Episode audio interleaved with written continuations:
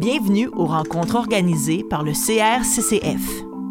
Chaque année, le Centre de recherche sur les francophonies canadiennes de l'Université d'Ottawa offre aux chercheuses et chercheurs, aux membres de la communauté universitaire et au grand public une programmation riche et stimulante reflétant la diversité des perspectives disciplinaires mises de l'avant en études sur les francophonies canadiennes. Cette rencontre s'inscrit dans le cadre de la programmation scientifique de l'année universitaire 2022-2023.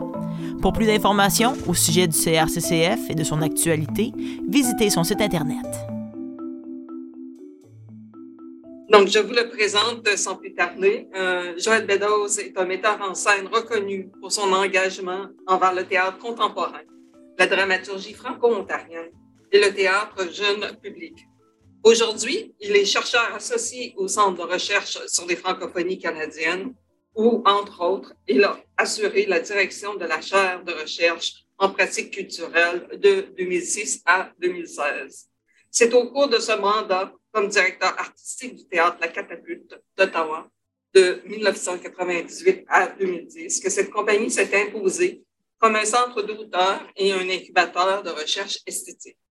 À partir de 2006, il a également travaillé sans relâche à la création de programmes de maîtrise au département de théâtre, à la mise sur pied du conservatoire en jeu, sans oublier la construction du labo, un centre de création à la fine pointe de la technologie que nous vivons devant.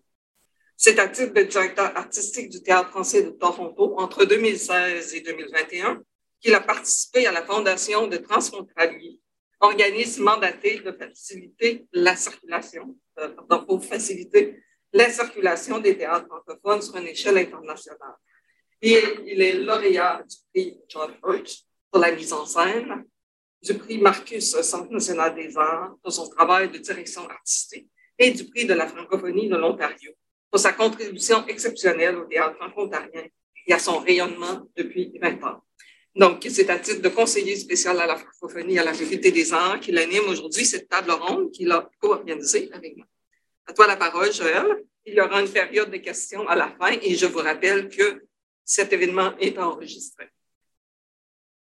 Merci beaucoup, Lucie, et merci à, vous d'être ici, aux gens qui sont avec nous euh, via Zoom, à toute l'équipe du Centre de recherche sur les facultés canadiennes euh, et au personnel de la Faculté des arts, parce que ça, a été toute une équipe euh, rassemblée d'un peu partout pour pour vous accueillir aujourd'hui. C'est très important d'être ici aujourd'hui. C'est le mois de la francophonie. On est à l'Université d'Ottawa. C'est un lieu de réflexion. Et euh, en tant que francophone issu d'un milieu minoritaire, euh, je parle en mon nom personnel en disant que c'est absolument essentiel de revenir aux questions qu'on se pose aujourd'hui encore et encore et encore. C'est un peu euh, le propre du trajet d'une population minoritaire, je le crois. le sujet existe depuis bien longtemps, mais la première fois que j'en ai entendu parler, c'est euh, au moment euh, d'une montée de lait bien sentie par quelqu'un de bien connu dans le milieu, Marc M15. Euh, est-ce qu'il y a des gens ici qui se rappellent du plan Dion, de Stéphane Dion, à l'époque de M. Chrétien, qui avait proposé tout un plan pour valoriser l'apprentissage des langues secondes partout dans la société canadienne? Et il y avait une absence remarqué et remarquable du composant culturel, comme si euh, la langue française et la langue anglaise existaient à l'extérieur d'une pensée culturelle, d'un contexte culturel, d'un continuum historique, comme s'il s'agissait d'objets scientifiques détachés de la société. Et donc, Marc Henquin, à maintes reprises, a pris la parole pour dire que ça n'a aucun sens. Et c'est là que j'ai commencé à me poser des questions, mais quels sont les liens, euh, quels sont les défis euh, sans ces, ces deux objets-là? Et aussi, c'est revenu cet automne, on a fait une première table ronde autour euh, du déclin, euh, je dirais, relatif euh, des francophones en Ontario, parce qu'il n'y a jamais eu autant de citoyens qui parlent français en Ontario, mais leur proportion de la population générale de l'Ontario a chuté, on l'a su cet automne, et donc on s'est dit, mais peut-on réfléchir cette question de chute quantitative si on ne pense pas à au dynamisme culturel? Cette même population. Ce serait de mal servir euh, cette, problématique si on ne réfléchit pas aux deux en même temps. Et nous voilà, on est là pour faire ça aujourd'hui. Euh, nous avons trois panélistes qui vont prendre euh, la parole à peu près 10 à 12 minutes chacun pour discuter de, ces questions-là de leur point de vue. Deux chercheurs, deux scientifiques, mais aussi un artiste émergent qui va partager ses réflexions d'un point de vue expérientiel plutôt. Donc, à droite, ici, à l'extrême droite, M. Simon Laplante, qui enseigne à l'Université Laurentienne de Sudbury. Il donne des cours de théorie et de méthode dans le programme de sociologie et dans celui de doctorat interdisciplinaire en sciences humaines. Il est directeur de l'École des sciences sociales et fondateur de la revue Nouvelles perspectives en sciences sociales. Il développe une approche relationnelle à laquelle on doit micro la notion des raisons et au niveau macro, celle de dialectique des biens, des idées, des personnes. Et Simon. C'est pas une position politique. Bien de préciser. Ensuite, Anne Trépanier, qui nous arrive de l'Université Carleton, qui est historienne, professeure agrégée à la School of Indigenous and Canadian Studies de cette université euh, et au département de français de cette même école. Elle est l'une des pionnières de l'enseignement universitaire en ligne bien avant la pandémie. C'était très peu populaire avant, tout le monde s'y met. Et elle est vice-présidente de l'Association internationale d'études québécoises. Et après une maîtrise de littérature française à l'Université McGill et un DEA en études politiques au Centre Raymond Aron euh, à Paris, elle a obtenu son doctorat en histoire canadienne à l'Université Laval et a fait un postdoc ici même à l'Université d'Ottawa. Ses articles et conférences portent sur l'imaginaire politique du groupe québécois, l'histoire de la langue française en Amérique, l'usage de l'histoire comme argument, la médiation culturelle et la pédagogie universitaire, notamment en ligne. Merci d'être là avec nous aujourd'hui. Et enfin, Harry Lingeshwaren Boutou-Kurpen, euh, qui est étudiant en deuxième année dans notre programme de conservatoire en jeu à l'Université d'Ottawa. Il a choisi de venir étudier chez nous parce qu'il nous arrive de l'île Maurice. Ah, il va nous décrire un peu le contexte culturel et linguistique de son pays d'origine qui ressemble étrangement au Canada et pourtant pas du tout. Et, aussi euh, de son intégration et de son rapport à ces mêmes questions maintenant qu'il est ici en Ontario français, euh, où, je dois le préciser, euh, dans les populations francophones accueillies cette année, en quatrième classe, il y avait les Mauriciens. Euh, qui est une toute petite île et dont c'est assez, et, l'Université d'Ottawa en est pour quelque chose euh, parce que euh, nos politiques de frais de scolarité pour les francophones issus de l'étranger attirent les Mauriciens chez nous. Donc, on a avant éclair, éclaireur ici avec nous aujourd'hui. donc, à vous la parole. On commencera avec Simon, une présentation autour de comment euh, vous arrivez à traverser euh, ces liens-là, euh, qu'est-ce qui vous interpelle et dans, le, dans le monde contemporain qu'on vit actuellement. Je pensais que je serais le dernier à parler, mais finalement, c'est plus mal. Au théâtre, on a m'étonné. alors, je vais, j'ai écrit un texte et je vais, je vais le lire. Ça me prendra à peu près ça, une douzaine de minutes. Ça, je ne m'égarerai pas. Le thème sur lequel nous sommes invités à réfléchir est le suivant. Langue et culture, un mariage sans divorce possible. La question est donc, y a-t-il un lien nécessaire entre langue et culture? Et ce qui a conduit à poser cette question, si j'ai bien compris, c'est l'impression que la dimension plurielle de la francophonie canadienne menace l'existence de la langue. C'est la crainte que le pluralisme culturel associé à la francophonie empêche la langue de se connecter à une culture et donc de se pérenniser. Pour apporter ma contribution, je vais donner quelques chiffres, rappeler quelques notions de socio-anthropologie et je vais discuter du principe euh, du rapport entre la langue et la culture. D'abord, quelques chiffres. Euh, le nombre moyen de locuteurs de langue française euh, dans le Canada hors Québec est relativement stable, mais la proportion de ces locuteurs tend à diminuer. Donc, de 1971 à 2021, on est toujours à peu près euh, au-dessus de 900 000 locuteurs, toujours en dessous de 2 millions, mais la proportion est partie de 6% et elle est à peu près à 3,5 maintenant. Euh, il importe d'ajouter quelques chiffres à cette image globale Hors Québec, 1,1 million de Canadiens parlent le français à la maison au moins régulièrement. 1,2 million d'Ontariens peuvent s'exprimer dans les deux langues officielles. Plus de la moitié de la population ayant le français comme première langue hors Québec vit en Ontario. Au Canada, 7,8 millions d'individus dont la langue première est le français, une petite hausse par rapport à 2016. Cela représente 21,4% de la population canadienne, une petite diminution depuis 2016.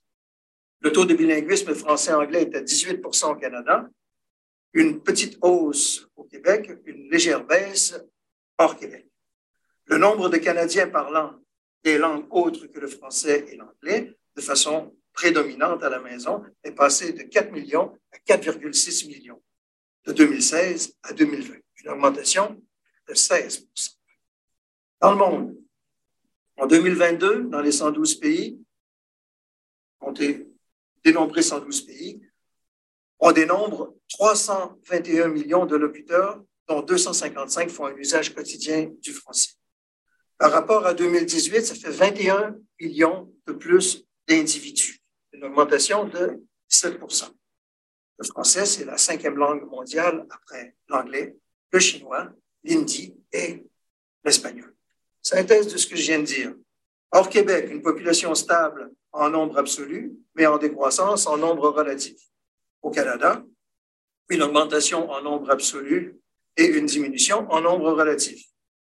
Une population canadienne de plus en plus diversifiée dans le monde, bon nombre de francophones et des chiffres croissants. Quelques principes anthropologiques, socio-anthropologiques. Les cultures différencient les populations et bon nombre d'activités humaines et d'idées prennent leur sens à l'intérieur d'une culture.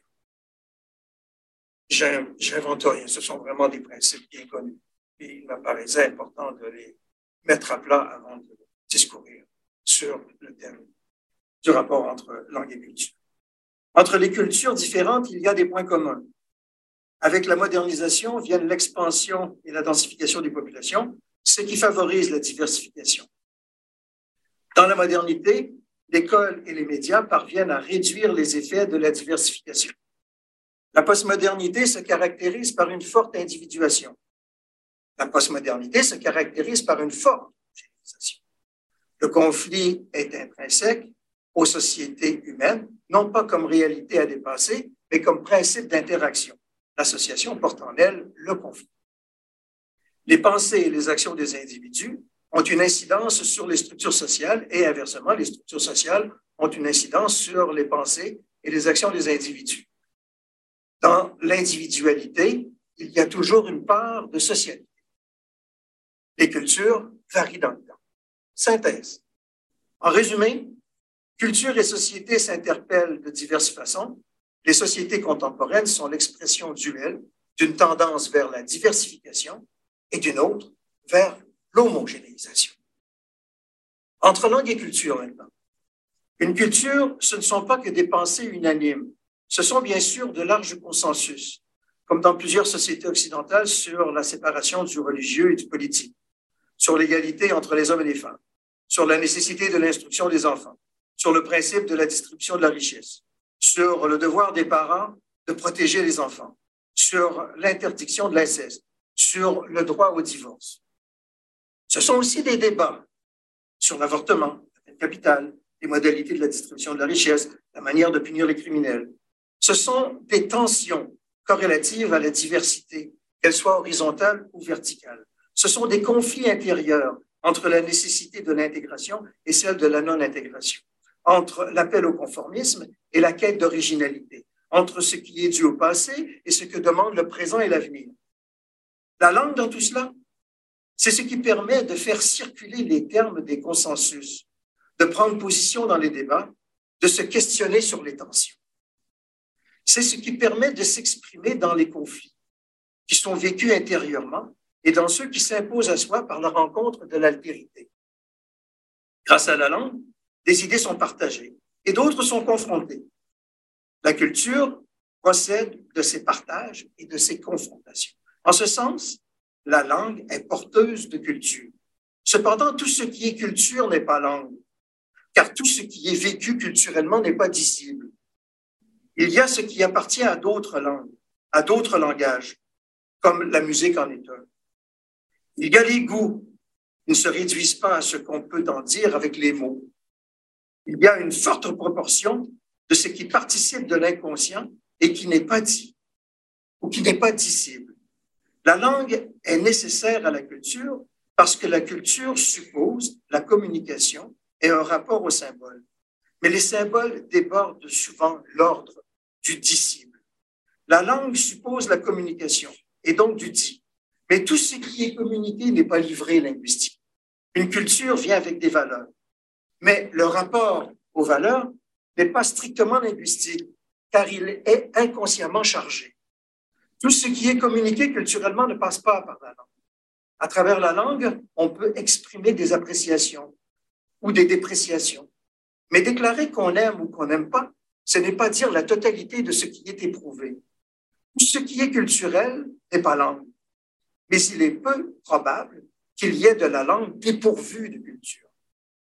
Certainement pas dans le champ politique, ou dans le champ familial, ou dans le champ artistique, ou dans le champ alimentaire. Peut-être dans le champ scientifique si on exclut le rapport de l'humain aux énoncés. Apprendre une seconde langue, c'est introduire en elle une culture antérieure. Et une seconde langue, si peu cela soit-il, c'est avoir intériorisé une part de culture qui est perçue chez les locuteurs. Peut-il y avoir une connaissance purement technique d'une langue dès lors qu'elle s'exprime dans le champ social? Peut-on posséder une langue en n'ayant intégré aucun des aspects culturels? Ce qui est à craindre, ce n'est pas la dissociation de la culture et de la langue, c'est la diversification des rapports à la culture dans la langue. Il est vrai que cette pluralité peut faire éclater des dimensions culturelles, par exemple des valeurs relatives à la religion ou à la sexualité. Mais n'y a-t-il pas plus à craindre dans l'enfermement culturel? La possibilité d'être soi ne suppose-t-elle pas celle de se différencier et donc de communiquer avec autre que soi? Tout ce qui est culture franco-canadienne n'appartient pas à la francophonie canadienne, car la dimension culturelle de cette francophonie n'a pas entièrement été générée par elle. Il y a ce qu'elle doit à la francophonie extérieure. Il y a aussi ce qu'elle doit à ce qui ne vient pas de la francophonie. La diversité de la francophonie menace-t-elle la francophonie canadienne? Si le point de référence est celui d'une francophonie d'antan, sans doute. Mais cela ne signifie pas qu'une francophonie diversifiée remplace une francophonie jadis homogène. Cela signifie que la tension entre diversification et homogénéisation se présentera différemment demain par comparaison à ce qu'elle était auparavant. Cela signifie que la francophonie est bel et bien inscrite dans l'histoire. Langue et culture sont à la fois séparées et unies. Elles sont dialectiquement reliées, mais elles ne se suffisent pas à elles-mêmes. La langue favorise des échanges de symboles et, par ces échanges, elle agit sur la culture. La culture agit sur des symboles et favorise les sémantiques. Entre la langue et la culture, il y a tout un univers qui n'est réductible ni à l'une ni à l'autre. Celui de l'indicible dont se nourrit l'art, qui donne cours à des mouvements collectifs, qui imposent souvent des réflexions sur le rapport entre soi et la collectivité.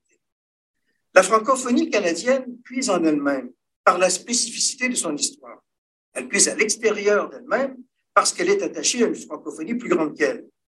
Si elle n'était qu'elle-même, bien homogène, elle ne trouverait pas, sans doute, en elle la possibilité de se développer par l'intériorisation de ce qui vient d'ailleurs, d'évoluer dans et par la polémique, la possibilité d'extérioriser ce qui advient en elle, entre le disciple et l'indicible. Une telle francophonie ne saurait participer de la postmodernité. Elle serait hors circuit dans la nécessaire tension entre diversification et homogénéisation, emportée qu'elle serait par l'homogénéisation. Communiquer linguistiquement ce qui est vécu, ce n'est pas tout dire culturellement, mais c'est quand même communiquer culturellement. Je conclue. Le questionnement sur le rapport entre langue et culture et la crainte de la diversité ne sont pas le propre de la francophonie canadienne. Ils relèvent des sociétés contemporaines. Reprenons la question.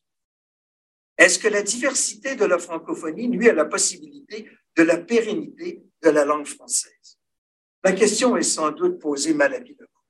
Posons-la à l'envers. Est-ce que l'homogénéisation culturelle assurerait sa pérennité? Il est plus probable que l'avenir du français canadien dépende de son aptitude à animer la tension nécessaire entre diversification et homogénéisation. La démographie de la langue française dans le monde n'est pas en péril. La francophonie représente, à l'échelle de la planète, l'un des forts producteurs de messages susceptibles de trouver un espace dans l'univers culturel. La francophonie au Canada, comme ailleurs, dans la concurrence linguistique, favorise le processus de diversification par sa capacité d'interpellation et elle dispose de moyens pour que cette diversification ne s'absolutise pas par l'élimination des forces homogénéisantes. Merci. C'est bien des questions, mais oui, vous. Les gens qui sont euh, sur Zoom, c'est en cours de route, vous avez des questions qui déjà se formulent, n'hésitez pas à les, les, inscrire dans le chat. On va revenir aux questions du public dans la troisième partie. Euh, donc, maintenant, Anne de l'Université Carleton, euh, qui travaille dans un contexte francophile, euh, mais son objet d'étude avant tout francophone. Voilà. Merci. Merci pour votre invitation et puis merci pour euh, la, mise en bouche. Euh, en réponse à la question, devrait-on parler de vitalité culturelle en plus de vitalité linguistique ou de vitalité mémorielle, concept au d'études récentes? Euh, je vais prendre un ton peut-être un peu plus essayistique et plaider pour une francophonie différenciée c'est-à-dire euh, une francophonie ancrée culturellement dans une société nourricière. Euh, Qu'entend-on par francophonie? Euh, S'agirait-il d'une sorte de Commonwealth francophone, une création politique de réparation, de réparation rhétorique inspirée par la honte, en réponse au gâchis postcolonial transformé en héritage, tout comme l'original anglophone? Comment annoncer l'identité francophone comme plurielle, faite de discontinuité, de ruptures historiques, géographiques, ethniques et culturelles, en l'absence d'une compréhension d'un déséquilibre des représentations et de leur dynamique? Alors, la francophonie est à la fois, évidemment, on le sait, là, une réalité de terrain et un tremplin vers l'international ou vers l'intérieur de soi.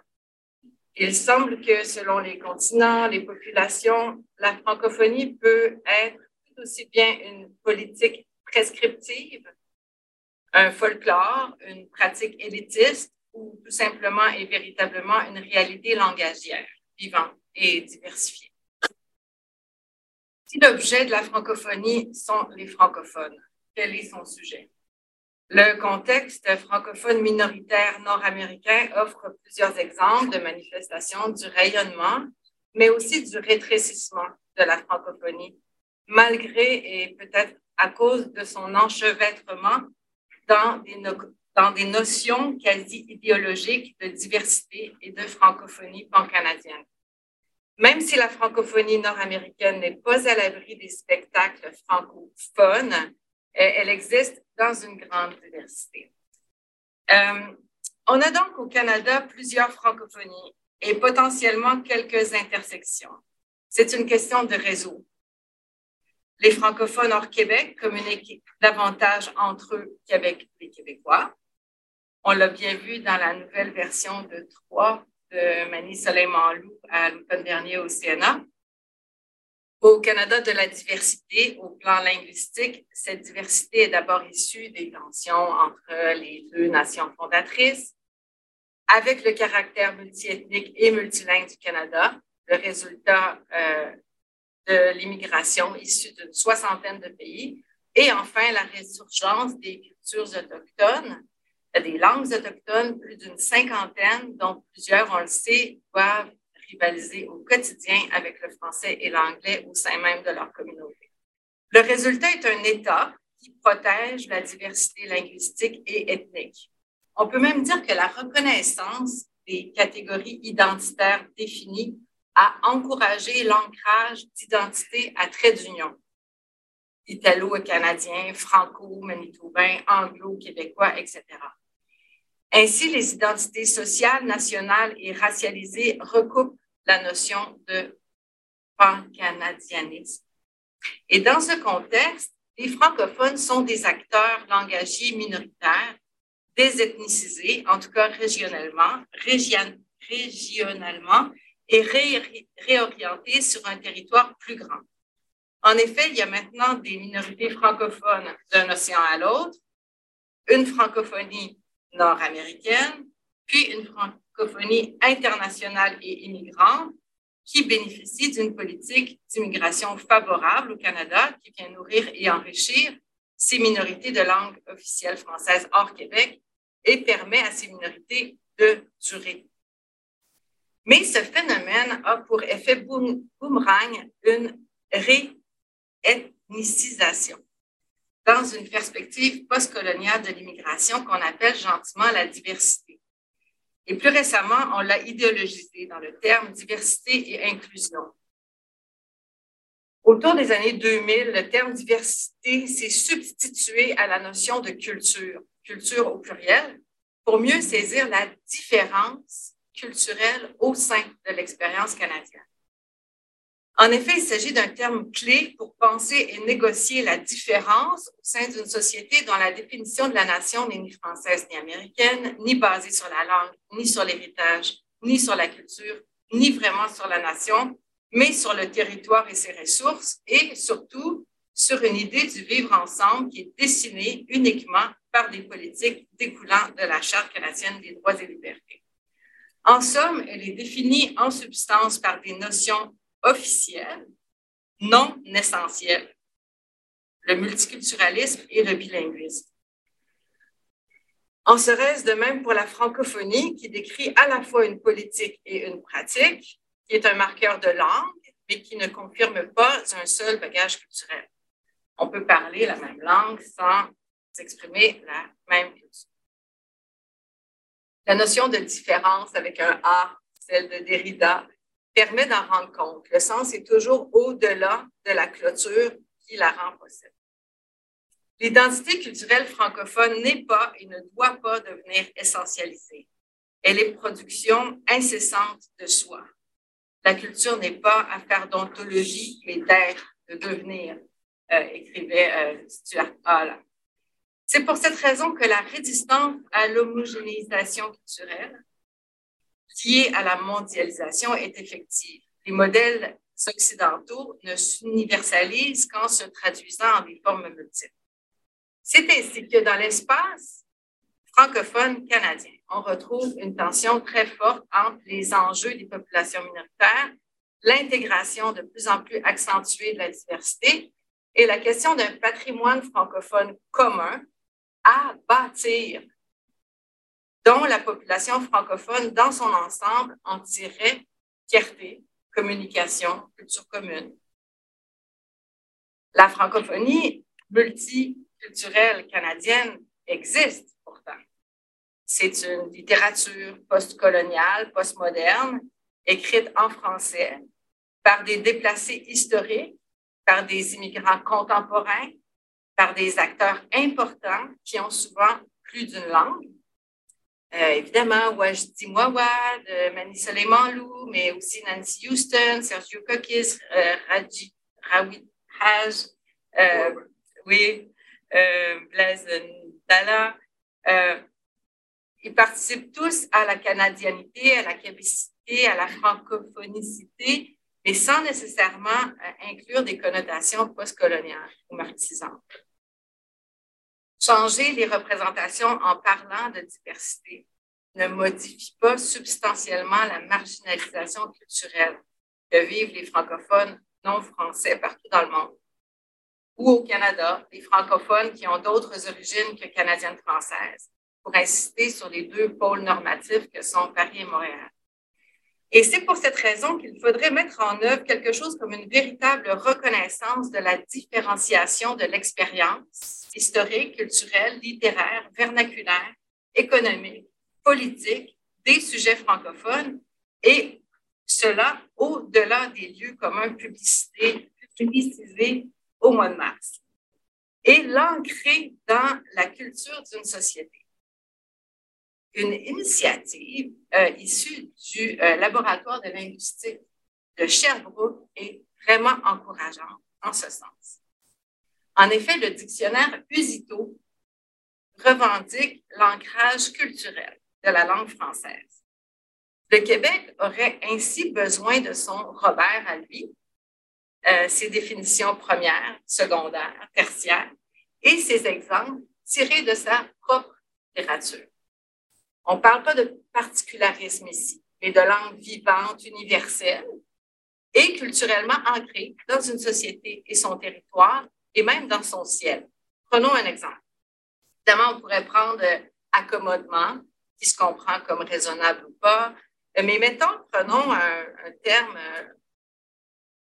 disons, objectif, comme par exemple loi et l'oiseau, loi. Première définition dans Usito. Oiseau herbivore, sein du canard, généralement de plus grande taille et à plus long cou, à plumage souvent blanc ou gris, dont les espèces sauvages migrent en large groupe, adoptant la formation en. Bon. Au Québec, le mot oie désigne généralement loi des neiges ou loi blanche. L'exemple proposé est celui de euh, l'exemple littéraire proposé est une citation de Félix-Antoine Savard, qui me semble être une métaphore incroyablement belle pour parler du relais qu'offre la langue française à qui vit en société ancrée culturellement. Je cite. Elle s'avance par volets angulaires, liées ensemble à loi de tête par un fil invisible. Inlassablement, elles entretiennent cette géométrie mystérieuse, toutes indépendantes, chacune tendue droit vers sa propre fin, mais en même temps toutes unies, toutes obliques, sans cesse ramenées par leur instinct social vers cette fine pointe qui signifie orientation, solidarité, pénétration unanime dans le dur de l'air et les risques du voyage. On aura inévitablement en deuxième place Loi des neiges. En troisième place, euh, la personne très sotte, être comme une loi. Euh, mais le jeu de loi vient très loin derrière.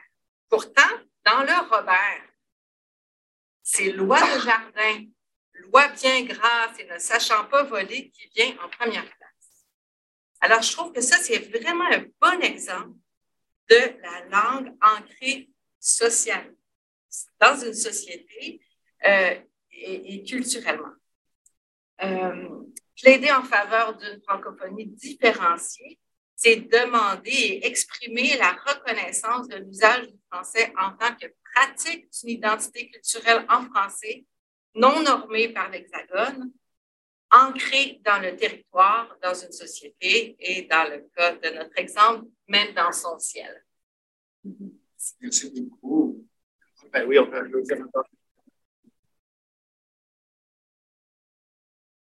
Des questions me viennent, mais je vais attendre. Euh, et enfin, Harry. Euh, on va procéder un peu plus comme entrevue, peut-être. Est-ce que tu peux parler d'abord de l'île Maurice, ton pays d'origine? Euh, brièvement l'histoire, mais surtout sa, composition culturelle et linguistique actuelle. l'île Maurice, une île très au milieu de l'océan Indien, je veux dire. On a commencé par être colonisé par les Français qui nous a commencé à développer. Et ensuite, c'est les Anglais, après 100 ans de, de, des Français qui nous ont, je pense que c'est en 1700 jusqu'à 1800 quelque chose. Et c'était les Anglais à 1800 et ça fait, 50, ça fait le 12 mars, ça fait 55 ans qu'on a célébré notre indépendance en 1968. Et ben, à l'île Maurice, euh, généralement, on parle de créole. C'est notre langue maternelle à la maison. C'est une langue dérivée de français, d'anglais, des langues africaines et des langues indiennes. Euh, à l'école, on étudie en anglais. Euh, pour les écoles gouvernementales, c'est tout en anglais jusqu'à l'âge de 18 ans. À l'école, à l'école, euh, à les universités aussi, c'est en anglais. Mais la langue française, c'est une langue, troisième langue qu'on parle. Ben, c'est une langue très raffinée qu'on considère à l'île qu'on garde. C'est une langue qu'on parle très formellement. Et c'est une langue qu'on apprend à l'école, mais comme une langue secondaire. Et ça, c'est un peu l'histoire. Mais c'est ça que les c'est un peu ça pour la langue française, c'est que on est exposé à la langue française majoritairement par les, par les télévisions, par les chaînes euh, françaises qu'on reçoit, par les. Ben moi, je suis un grand fan de foot, donc c'est les, matchs de foot sont, sont, les commentaires sont en français, et c'est comme ça qu'on apprend le français généralement. et en, tant qu'enfant, j'ai regardé euh, des, des bandes dessinées, des, animations en français comme Lucky Luke, euh, Astérix et Obélix, des, animations comme ça qui, je pense, qui gardent la langue française à l'île Maurice. Euh, et aussi une, influence de la, cinéma française à l'île Maurice, euh, qui joue au cinéma. Les, les, même avant, 20, 20, ans de cela, même les films Hollywood jouent en, en français à l'île Maurice. Maintenant, ça devient plus commun que c'est en anglais.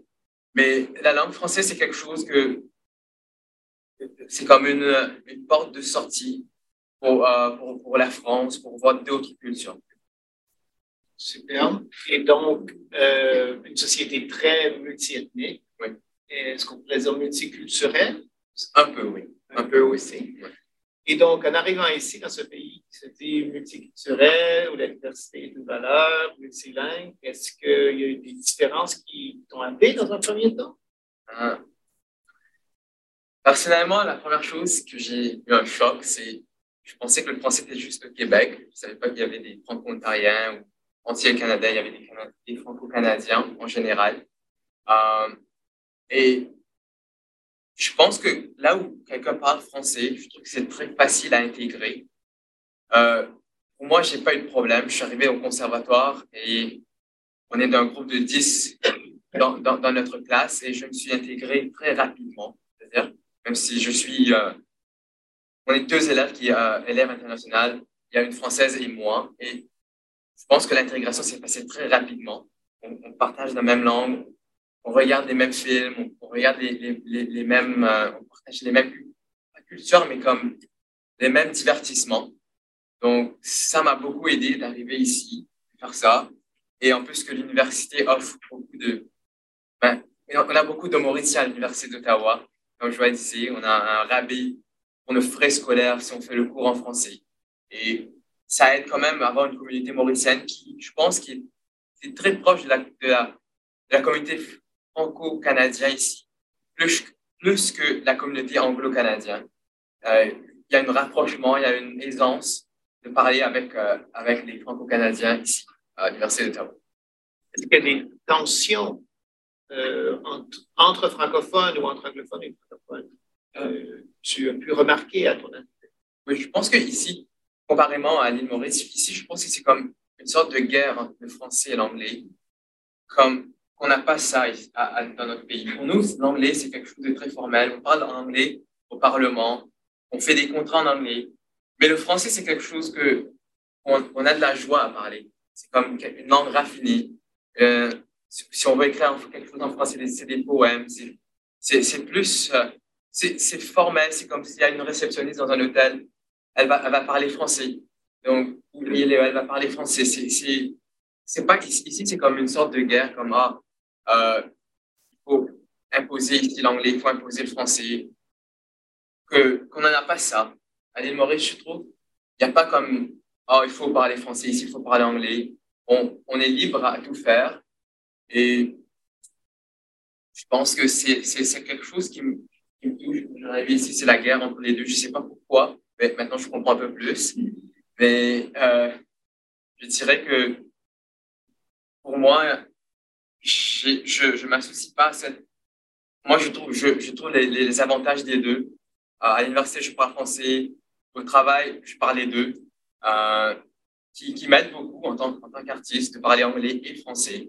Comme ça, j'ai deux portes. Si je veux aller dans quelque chose, dans une carrière qui peut parler juste français, je suis capable. Juste anglais, je suis capable. Dernière question, euh, parce que nos étudiants en deuxième année ont été invités à poser un spectacle selon le même processus créateur qui a mené à la création de trois de Manissa et Manlou qu'on a vu au CNA. Et donc, en après-midi, on a vu nos étudiants et un groupe d'étudiants de, de la salle. Ils n'ont pas abordé ça du tout de la même façon, mais le processus était semblable. Et entre autres, je suis resté un peu bouche bée quand Harry a dit j'ai quatre langues maternelles et je ne me pose pas de questions par rapport à leur importance. Je paraphrase, mais ça, ça m'a happé parce que je dis on est à l'extérieur de la pensée politique que nous, on associe beaucoup à la question linguistique. Est-ce qu'il y a des glissements entre les langues au cours d'une conversation dans la rue, à la maison? Est-ce qu'il est y a un ludisme que vous associez à ce plurilinguisme? Euh, parce que s'il n'y a pas un composant politique, ça se gère comment? Euh, non, pas vraiment. Donc, l'anglais, c'est plutôt comme une langue qu'on écrit beaucoup. C'est des contrats, des trucs très formels, où pendant, les, pendant une entrevue, c'est l'anglais qu'on parle. Mais le créole, c'est une langue qu'on parle à la maison. C'est une langue qui n'a pas de, de grammaire. Euh, mais c'est très proche du français. Il y a des, beaucoup de mots qui, qui, se ressemblent. Euh, et le français, c'est une langue on va dire que c'est. On, parle le français au moins trois fois par semaine. on va le mettre comme ça. Parce qu'on le veuille ou non. ouais, on le veuille ou non. Parce que si on y va, si on rentre dans un magasin, il y a quelqu'un qui parle français, on parle français. A quelqu'un qui parle créole, on parle créole. C'est très rare de parler anglais, mais l'anglais, c'est plutôt très euh, conservé à, à, à l'école ou à, euh, au travail mais ou à des interviews, à, des journalistes, les, les, les, les, journaux sont en anglais. Il y en a des journaux qui sont en français aussi, mais c'est les deux. Euh, mais le créole, c'est qu'on parle à la maison. Le français, c'est quelque chose qu'on parle euh, assez souvent dans les magasins, si quelqu'un parle français, ou si je vais euh, au téléphone, les centres, les centres d'appel sont, souvent en français. Donc, c'est plutôt ça, mais il n'y a pas de... On ne change pas comme dans une conversation. OK, merci beaucoup. Moi, je vais poser une question euh, aux trois panélistes, puis ensuite je vais ouvrir à vous et aux gens euh, qui sont là sur Zoom. Euh, J'en dis, il y a très longtemps, quand j'ai fait mes recherches archivistiques pour mon doctorat, j'abordais la question du théâtre franco-ontarien, et donc j'ai passé tout le temps à d'ailleurs, à l'Université Laurentienne. Et dans tout ce qui était écrit, il y avait un souci, même une obsession pour l'autonomie identitaire dans cette génération d'artistes euh, qu'on retrouve un discours très semblable au Québec dans les années 60 et 70, mais comme si euh, la prise de parole première, l'affirmation de l'existence passait par l'affirmation d'une identité autonome, propre, authentique, c'est un autre mot qui revenait souvent sans que ce soit nécessairement défini. Mais il y avait un, souci d'autarcie d'une certaine façon, c'est-à-dire il y a des choses qui étaient rejetées clairement. Euh, je pense au Théâtre français de Toronto dans les années 70 qui s'est fait couper ses subventions parce qu'ils ont monté une pièce d'Aimé Césaire, un euh, martiniquais, parce que ce n'était pas canadien. Euh, les pièces bilingues du Théâtre français de Toronto les années 70 qui sont passées à l'oubli. Donc, il y, avait des contraintes bien définies, en fait, implicites mais bien définies. la question que j'ai envie de vous poser, c'est dans quelle mesure ce souci d'autonomie identitaire oui, les réalités pragmatiques que vous décrivez, euh, c'est-à-dire culture comme espace de liberté où la diversité est un atout et ça, l'a toujours été, dans quelle mesure la politisation de l'identité, hybride ou non? Euh, on a vu aussi ce débat euh, canadien-français jusqu'à québécois, mais en Ontario-français, on a dit franco-ontarien. C'était un gros débat, est-ce que ce serait ontarois ou franco-ontarien? Finalement, on a choisi franco-ontarien. Mais tout ça, c'est beaucoup d'énergie, c'est beaucoup d'investissement par les artistes, par les, politiciens, par les intellectuels. Est-ce une, plus grande liberté serait possiblement de mise à un, point d'interventionnisme par l'État dans ces sujets-là? Est-ce que ça pourrait mieux servir la cause francophone d'une certaine façon? Euh, je m'inspire un petit peu du, témoignage euh, d'Harry en posant cette question-là, mais j'aimerais bien entendre Harry sur la question aussi. Euh, Simon, est-ce que tu veux. Non, Anne? je,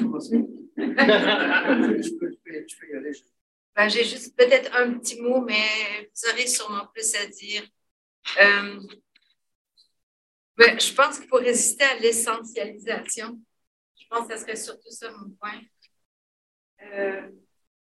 que la langue reste un espace de respiration, un espace un peu poreux, mais dans le bon sens, euh, qui ne soit pas imperméable, qui soit euh, accueillant. Euh, Et puis, je voudrais aussi dire que la subvention, c'est très bien, mais de résister aussi aux politiques de subvention, c'est aussi quelque chose de libérateur. Je le fais même si ce n'est pas subventionné. Je, le fais même si je ne suis pas payée. Parce que la, la, culture, euh, l'identité, c'est ça. C'est exister euh, de toute façon. Pas exister grâce à ou à cause de, toujours. Um, je,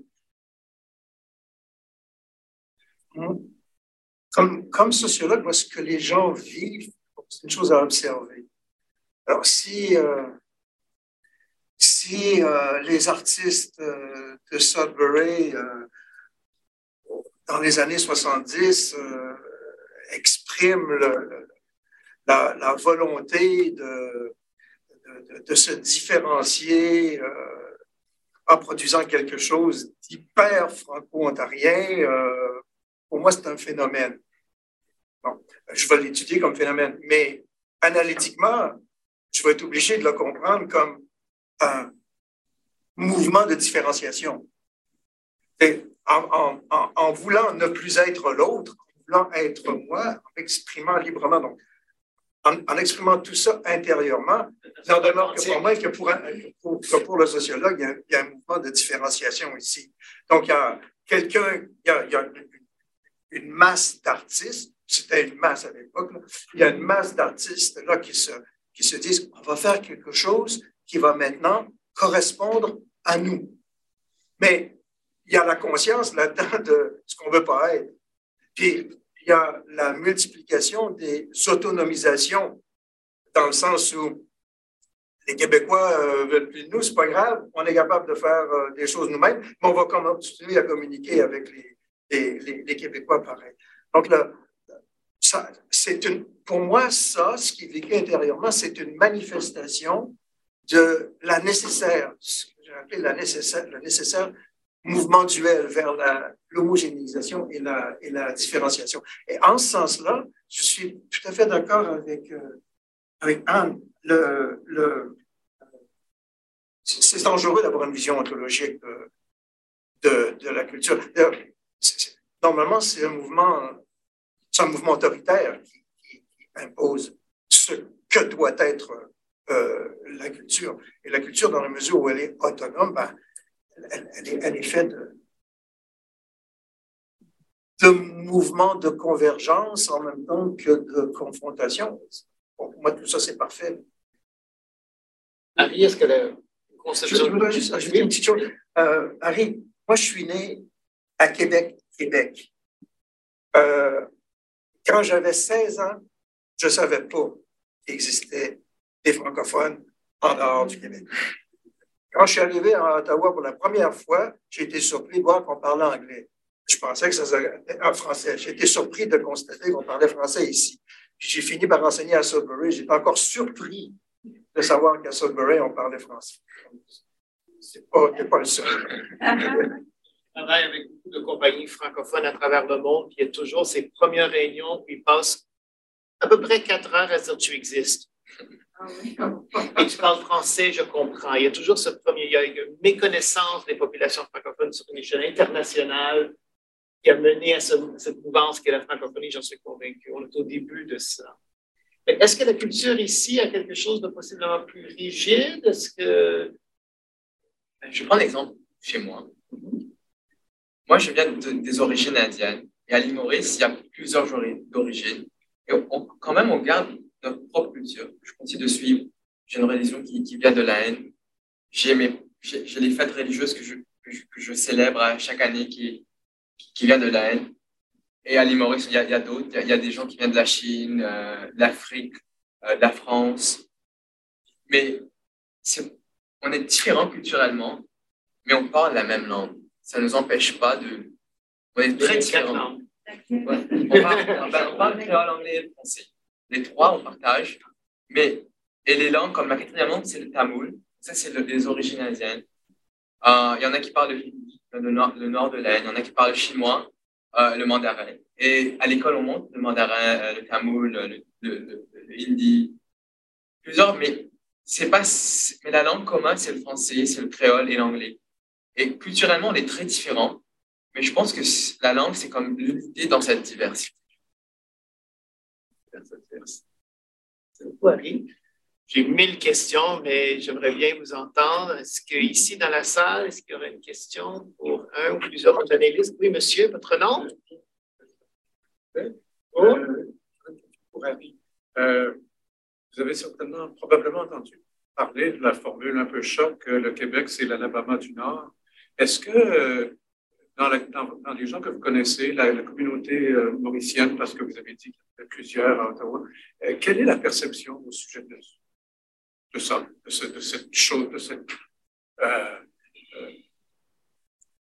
problème-là? Est-ce que j'ai besoin de répéter la question? On a entendu dans les micros. Les micros sont là. Parfait. Pardon. Marie? Euh, je pense que nous, on ne le voit pas comme ça. Parce que pour nous, le Québec, c'est. Il y a beaucoup de Mauriciens aussi à Québec, à Montréal. Parce que c'est la langue française, c'est ça qui nous rapproche, c'est ça qui nous attire.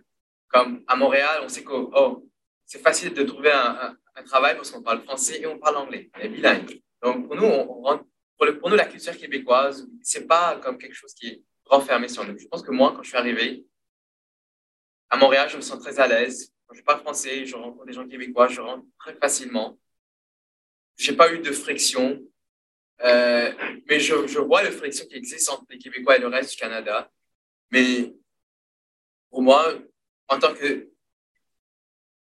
quelqu'un qui vient d'arriver, un, un immigrant jeune, moi, je trouve les deux très. Il y a beaucoup de trucs en commun, il y a des différences, mais pour moi, je trouve une balance entre les deux. J'aime la différence entre les deux. Je trouve que c'est très beau et j'intègre les deux très facilement.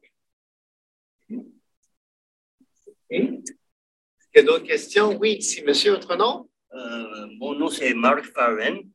Euh, je dois avouer, je suis euh, démographe depuis une cinquantaine d'années la démographie internationale, mais la question de la pérennité linguistique, euh, c'est une chose que j'ai vécue depuis une, cinquantaine d'années et je suis toujours avec beaucoup euh, d'intérêt.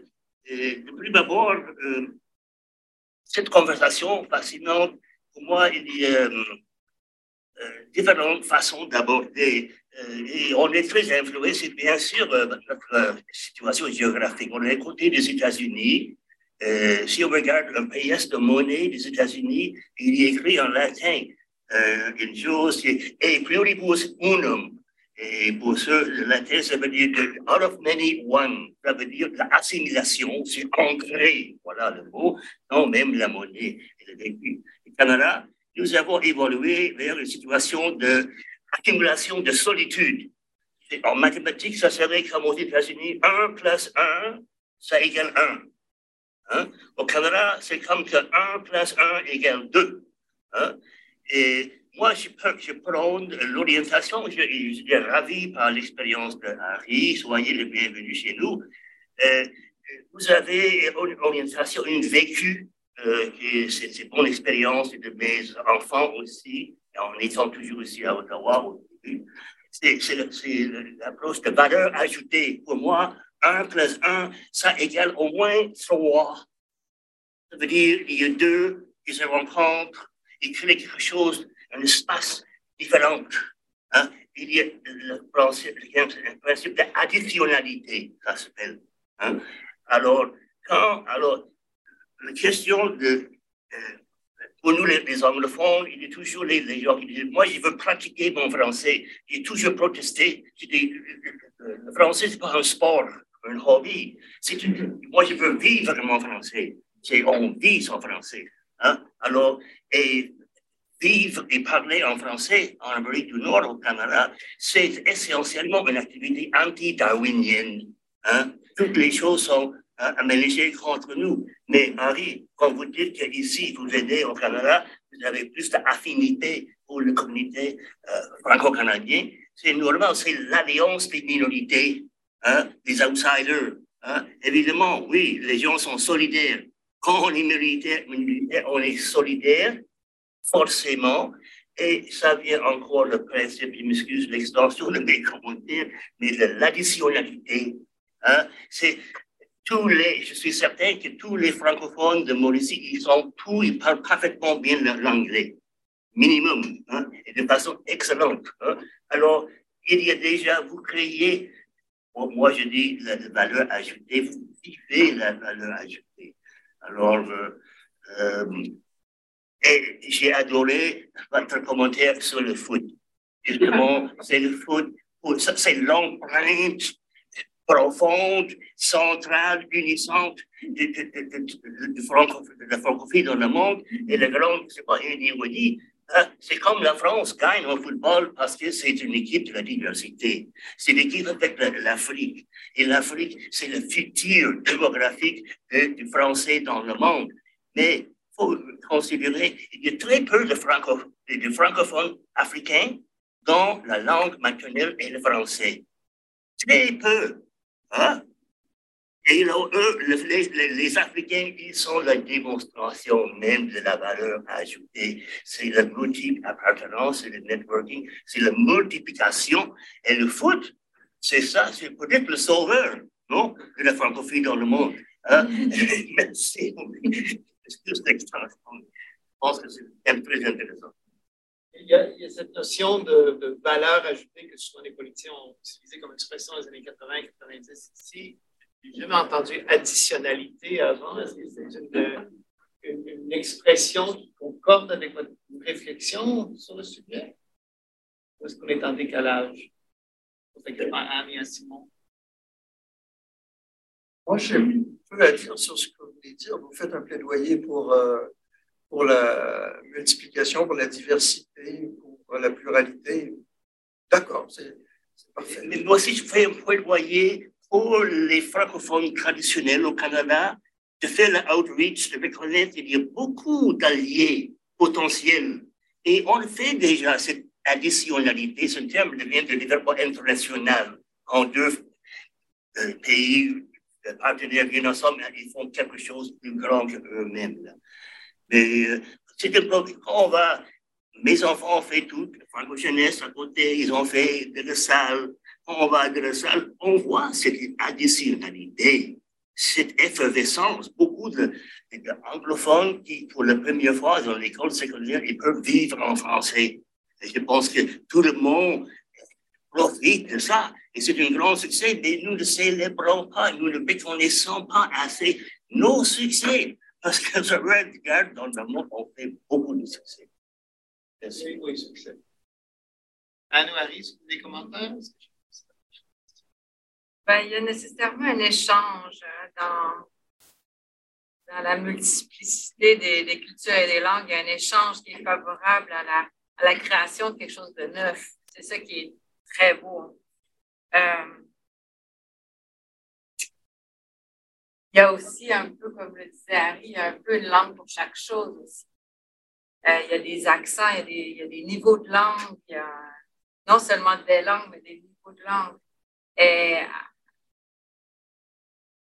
dans ces différentes expressions, il y a des différences d'usage.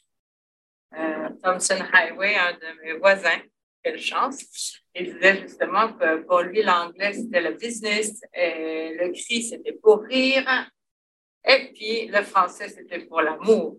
Et puis, ça correspond un peu à ce que vous, euh, venez de dire. Euh, il y a aussi des langues, euh, une langue, par exemple, la langue de mon père, qui avait l'accent de Jean Chrétien, que j'entends plus aujourd'hui. Mais cette langue de changement de classe sociale, je l'entends mais je ne l'entends pas dans l'accent, mais je l'entends dans le vécu. Et, donc, il y a toutes sortes de, de langues qui existent au sein du français. Nathalie? Ben, euh, moi, je suis très, très contente. Nathalie Bélanger de la Faculté d'éducation. J'avais un horaire chargé. J'ai presque, je, je, me disais, bon, je peut-être j'ai pas le temps, mais je suis tellement contente d'être ici. J'ai beaucoup aimé vos présentations. Donc, euh, d'abord, avec cette idée-là de, de, poser les questions à l'envers qui font vraiment réfléchir la, la culture franco-canadienne qui déborde aussi la question de ce qui, ce qui est dit de, au niveau de la langue. Et, cette, cette idée-là d'une francophonie différenciée, ancrée. Et ensuite, le témoignage d'Annie, c'est vraiment fascinant, cette question-là de, de, non pas une langue maternelle, mais quatre, euh, des, langues pour chaque chose, comme Anne vient de, le dire. Mais je, mais je me dis en même temps, on, est vraiment là. Et, la question que Joël a posée tout à l'heure, euh, euh, par rapport à cette période-là de théâtre, de littérature engagée, hein, je pense que j'ai assisté récemment à la, pièce, des extraits choisis, c'était à l'autre côté, à la salle Jean Després du côté du Québec sur le, théâtre franco-ontarien. Je trouve ça très, très intéressant, justement par rapport à cette période-là, euh, du théâtre engagé, littérature, aussi les luttes scolaires. Mais je me dis, c'est, ça avait son importance aussi à l'époque. Aujourd'hui, on a le luxe, justement, de, parler de cette multiplicité des additions, etc. Mais, c'est bien parce qu'il y a eu ce premier bloc-là d'activités qu'on a ce luxe-là aujourd'hui, il me semble. Donc, euh, je me disais, euh, oui, puis une langue pour chaque chose, mais sans être naïf aussi, parce que là, on voit bien, puis ça, renvoie à toutes les luttes du Québec aussi, la langue des affaires, la langue de l'argent. Oui, le français, la langue de, de, l'élite, de la culture, de l'amour. Oui, mais à un moment donné, euh, il y a aussi les luttes de pouvoir socio-économique, tout ça. Donc, je veux dire, on ne peut pas mettre non plus.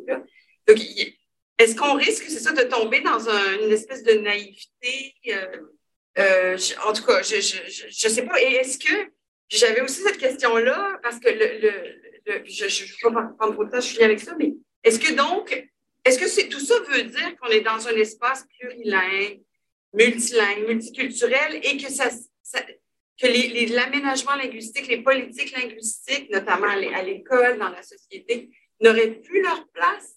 je me disais, est-ce est qu'il n'y aurait pas, euh, est-ce qu'il y en a une ou est-ce qu'il n'y aurait pas lieu de penser à une politique linguistique en faveur du créole? Je ne sais pas, là, moi, je, en tout cas, je ne peux pas vous dire que merci beaucoup de Je peux réagir à ça. D'abord, merci d'avoir apprécié. Ça, ça, je suis certainement content. Euh, le fait que dans un pays, euh, les langues soient euh, divisibles en, fonction du champ d'application, c'est déjà une culture. C'est déjà un résultat historico-culturel. il, faut que le, il faut qu'une population, pour que ce soit possible en Maurice, ait été colonisée alors qu'elle était déjà là, vraiment active et qu'elle occupait le territoire et qu'elle soit restée là, qu'elle n'ait pas été détruite, qu'elle n'ait pas été génocidée. C'est ce qui rend possible le, fait que Carrie euh, puisse parler trois langues et, des couches, qu'il y ait des couches linguistiques. Le, au Canada, la, colonisation, c'est pas, c'est pas du tout fait de, de, la même manière. Et, et, le Canada a été colonisé par les Français qui se sont établis ici, qui ont génocidé les, Amérindiens qui, étaient sur place. Mais la langue, la, langue française occupait déjà euh, l'entièreté de la dimension culturelle de la culture.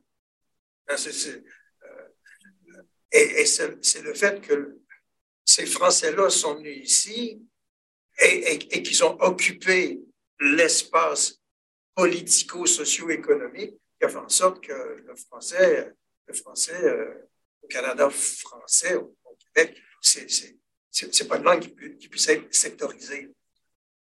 il y a des mouvements politiques pour empêcher ça. C'est culturellement inconcevable pour une forte proportion de la population, une espèce de divisibilité de,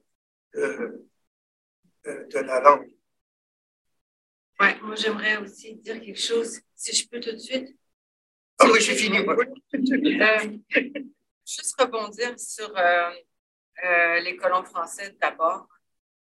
leur culture principale aux colons français, c'était la religion, avant la langue. Puis on en a un très bon exemple dans les dictionnaires nombreux qu'ont fait les Jésuites. Parce que l'important, c'était de parler, de communiquer la valeur principale. Et euh, je pense que l'expérience d'Harry peut-être nous informe de ça aussi. Une langue pour chaque chose. Euh, bon, outre ça, je pense que, en effet, ma présentation est un peu naïve. Euh, parce que j'ai mis de côté la question fondamentale de la subvention, parce que je réagis là. Euh, mais euh, sans politique, on n'a pas de médiation culturelle. On n'a pas de chansons francophones à l'heure de grande écoute. On n'a pas de euh, production culturelle qui nous protège de la Netflixisation du monde. avant, c'était la Walt. Maintenant, c'est encore plus fort. Ça entre dans les foyers. Ma génération, mes amis qui viennent du Liban, du Chili et du Vietnam, c'est cette génération-là, ce ne sont pas des minorités audibles parce qu'on a eu passe-partout. Hein? On a eu cette culture médiatisée de qu'est-ce qu'était le Québec et puis comment on devait s'exprimer. Oui, il y avait un petit peu de fardoche, puis il y avait un petit peu de tibrin pour nous montrer différents accents. Euh, oui, comme, dans la souris verte. Oui, la souris verte. Euh, mais c'est ça, donc on avait une médiation, médiatisation, médiation, médiation de, euh, de la langue et de la culture. On avait vraiment un bouillon de culture grâce à des subventions, grâce à des, politiques. Donc, si on revient à la belle métaphore du, du voilier là, doit. OK? Reste quand même qu'il faut protéger l'espace aérien. Dernière question ici. Mais juste pour revenir, il y avait quand même, je crois que ce n'était pas sectorisé, mais au Québec, je, je, pense aux premiers travaux de Monica Heller qui montraient bien que les patrons dans la brasserie, c'était l'argent, c'est les anglophones. Ceux qui brassaient la bière, c'était les franco. Je veux dire, il y a quand même eu une.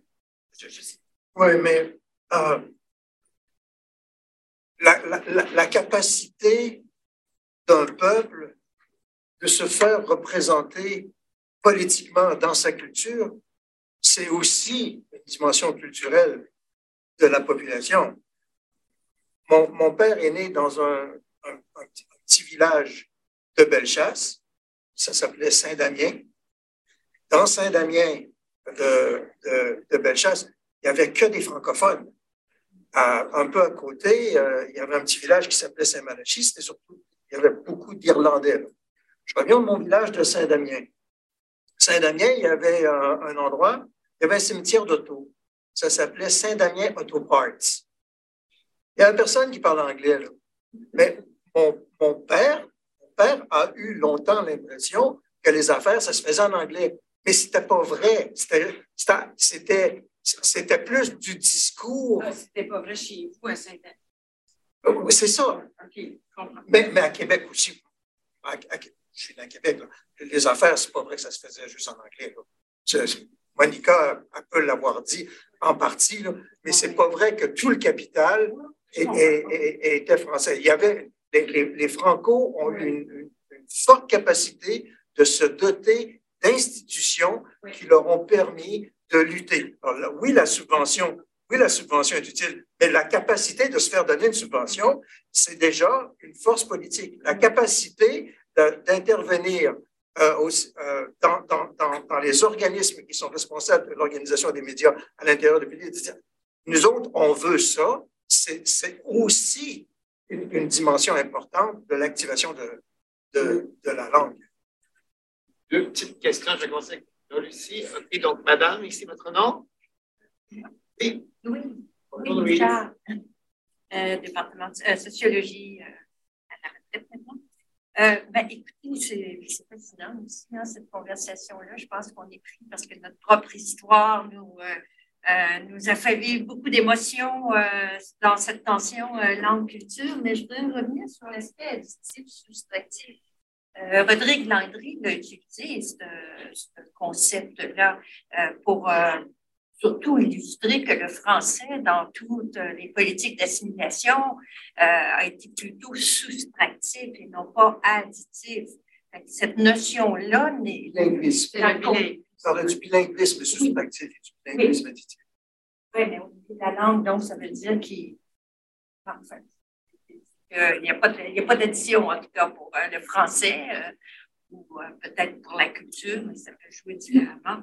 En tout cas, et euh, l'autre point euh, que, ben, évidemment, que toi, tu as soulevé, Simon, c'est sûr, ça me ramène aussi à, à Durkheim, là, la division du travail unie et divise. Alors, ce mouvement de complexité amène, tendre à unifier, mais en même temps qu'il y a l'unification, il y aura de, il y a de nouvelles divisions euh, qui s'opèrent et, et c'est, puis là, ben, on entre dans cette ère de, de, de, tension très, très forte entre, euh, bon, où trouver son unité, puis euh, est-ce que la division actuelle, pas, le multiculturalisme, les droits, tout ça nous amène vers, euh, vers des tensions plus grandes, en tout cas par rapport à l'unité. Le troisième point, c'est effectivement celui de la religion puis de la langue. Euh, la, la, francophonie d'aujourd'hui a une autre religion. Hein et qui, qui apporte aussi euh, euh, son lot de, tensions, euh, pas sur les mêmes, sur la notion d'égalité homme-femme, avec. S'intégrer pour l'immigrant, c'est perdre une partie de sa différenciation. Donc, le, le, procédé, le questionnement de l'immigrant est forcément conflictuel. Parce que d'un côté, tu veux t'intégrer, mais tu ne veux pas t'intégrer au point de t'aliéner. Euh, il n'y a pas de. C'est l'histoire qui règle ça. C'est pas. Personne ne peut dire Moi, j'arrive au Canada, euh, je veux rester moi-même, euh, je n'ai pas envie de m'intégrer. personne ne peut dire ça. Ça ne veut pas dire que ses enfants vont faire. Ça veut pas dire que ses enfants vont avoir la même, la, même position. Mais c'est important de savoir que, est forcément dans le rapport nécessaire entre euh, homogénéisation et différenciation qu'on est forcément dans une position continuellement conflictuelle, intérieurement. Merci, Simon. Euh, je tiens à remercier euh, toutes les personnes qui ont appuyé Lucie et moi dans l'organisation de cette table. Je vous invite à rester avec nous quelques instants pour partager un petit repas après. je pense qu'il y a des questions en ligne. Il y a eu des commentaires, ah. pas de questions en tant que telles. Donc, en fait, ce qui, ce qui revient, c'est qu'ils aimeraient avoir l'enregistrement. Non, non, en fait, c'était la densité du contenu mérite une possibilité. Donc, ah, euh, c'est bon signe. C'est bon bon signe. L'enregistrement va être euh, travaillé par euh, spécialiste et ça va être mis sur la chaîne de balado du CRCCF. Donc, euh, ceux qui euh, désirent avoir le lien, euh, on prendra les informations et on l'enverra. En fait, ce qu'on peut faire aussi, c'est toutes les inscriptions. On, a leur courriel, on pourrait simplement leur envoyer. Et je vais aussi solliciter les textes participants, peut-être une transcription de ce que Harry a dit pour publier en ligne. Ah. Vous en parlerez. Oui, comme commentaire de la fin, je je me permets une petite réflexion, c'est que euh, avoir posé exactement ces mêmes questions en anglais, et ce sont des sujets qu'on peut aborder en anglais pour avoir passé en Irlande. Je sais que les Irlandais se posent exactement les mêmes questions, euh, mais les réponses ne sont pas les mêmes, les façons de les aborder ne sont pas les mêmes, les méthodologies ne sont pas les mêmes parce que les cultures ne sont pas les mêmes. Et le, contexte qu'il décrit Harry dans son pays natal existe parce qu'il y a consensus d'une certaine façon autour de ce fonctionnement-là. Peut-être ce qui nous sépare en ce moment dans ce pays, c'est qu'il n'y a pas de consensus autour de notre bilinguisme. Et pour nous, les francophones, l'aspect culturel doit être un composant dont il faut tenir compte dans nos échanges. C'est ce que je, je ressens moi. C'est une affirmation personnelle, mais je vous laisse ça comme point de réflexion. Merci beaucoup d'être venu, puis on espère vous revoir l'automne prochain pour d'autres activités. Aussi, il y a d'autres événements au CRCCF jusqu'à la fin du mois de la francophonie. Lucie. Oui, nous avons plusieurs événements euh, au CRCCF ce mois-ci. Les prochains sont le 22 mars euh, sur l'heure du midi euh, au Centre universitaire dans l'Agora. Il y aura présentation du film L'ordre secret de Phil Como. C'est un film qui parle de l'ordre secret de Jacques Cartier, qui était là pour promouvoir la culture euh, canadienne-française et la langue française dans diverses institutions, dont le gouvernement fédéral. Et le film a été réalisé en partie dans notre centre euh, d'archives euh, et en, dans la consultation de nos archives avec notre archiviste Alice Kunumbova, que vous allez voir dans le film. Et le même jour, à 16 heures, le CRCCF co-organise avec le CIRSEM une autre table ronde sur les francophones aux identités multiples c'est à la Faculté des sciences sociales. Toutes les informations pour s'inscrire, pour assister en présentiel ou en ligne sont sur le site euh, Internet du CACCF. Donc, je vous invite à vous inscrire et à venir en personne. Euh, pour l'instant, euh, c'est terminé pour nous en ligne. Donc, on vous salue. Merci d'avoir été là très nombreux. Et pour les gens qui sont sur place, on vous invite à manger un peu faire une invitation à mon tour. Euh, je vais prendre le relais ah des activités du, centre le lendemain. Donc, le 23 au soir, ben, Joël va être avec nous pour animer une table ronde. ce sont quatre comédiens qui ont participé à trois de Manny Montloup, des comédiens de la région. Euh, qui vont parler de leur expérience et puis de la réception de la pièce dans le reste du Canada français.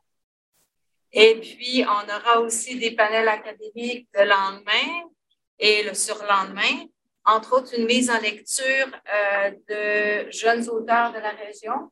On va avoir euh, Blaise ici avec nous et Mishka aussi. Et euh, il y aura aussi une visite spéciale du euh, Musée de l'Histoire avec, euh, avec Xavier Gidna, le conservateur du musée, qui, qui, nous fait une visite spéciale sur la représentation des francophones au musée. Alors, Agnès va, va, faire une, une publication des liens Eventbrite sur le site du centre dans les prochaines heures, je pense. Oui, c'est juste annoncé ça. Oui, j'aimerais C'est Carlton qui l'organise. Donc, c'est moi, mais. C'est l'information. Le CACCF a, a relayé l'information puisque Anne euh, est aussi chercheuse affiliée au CACCF. Donc, vous devriez recevoir ça dans vos courriels aujourd'hui même. Euh, demain. Demain. Demain. Aujourd'hui, vous avez reçu le rappel pour donc, on vous invite à être nombreux. Merci. Fondé en 1958, le CRCCF est le plus ancien centre de recherche sur la littérature, la culture et l'histoire des francophonies canadiennes. Il joue un rôle de premier plan par ses fonctions de recherche, de publication, de diffusion, d'acquisition et de conservation d'une riche collection de fonds d'archives organisme scientifique et culturel, le Centre œuvre également à la conservation de la mémoire collective de l'Ontario français, qui met en valeur par le biais d'initiatives interuniversitaires, de colloques, d'expositions, de conférences et de publications afin de favoriser l'avancement et l'épanouissement de cette culture.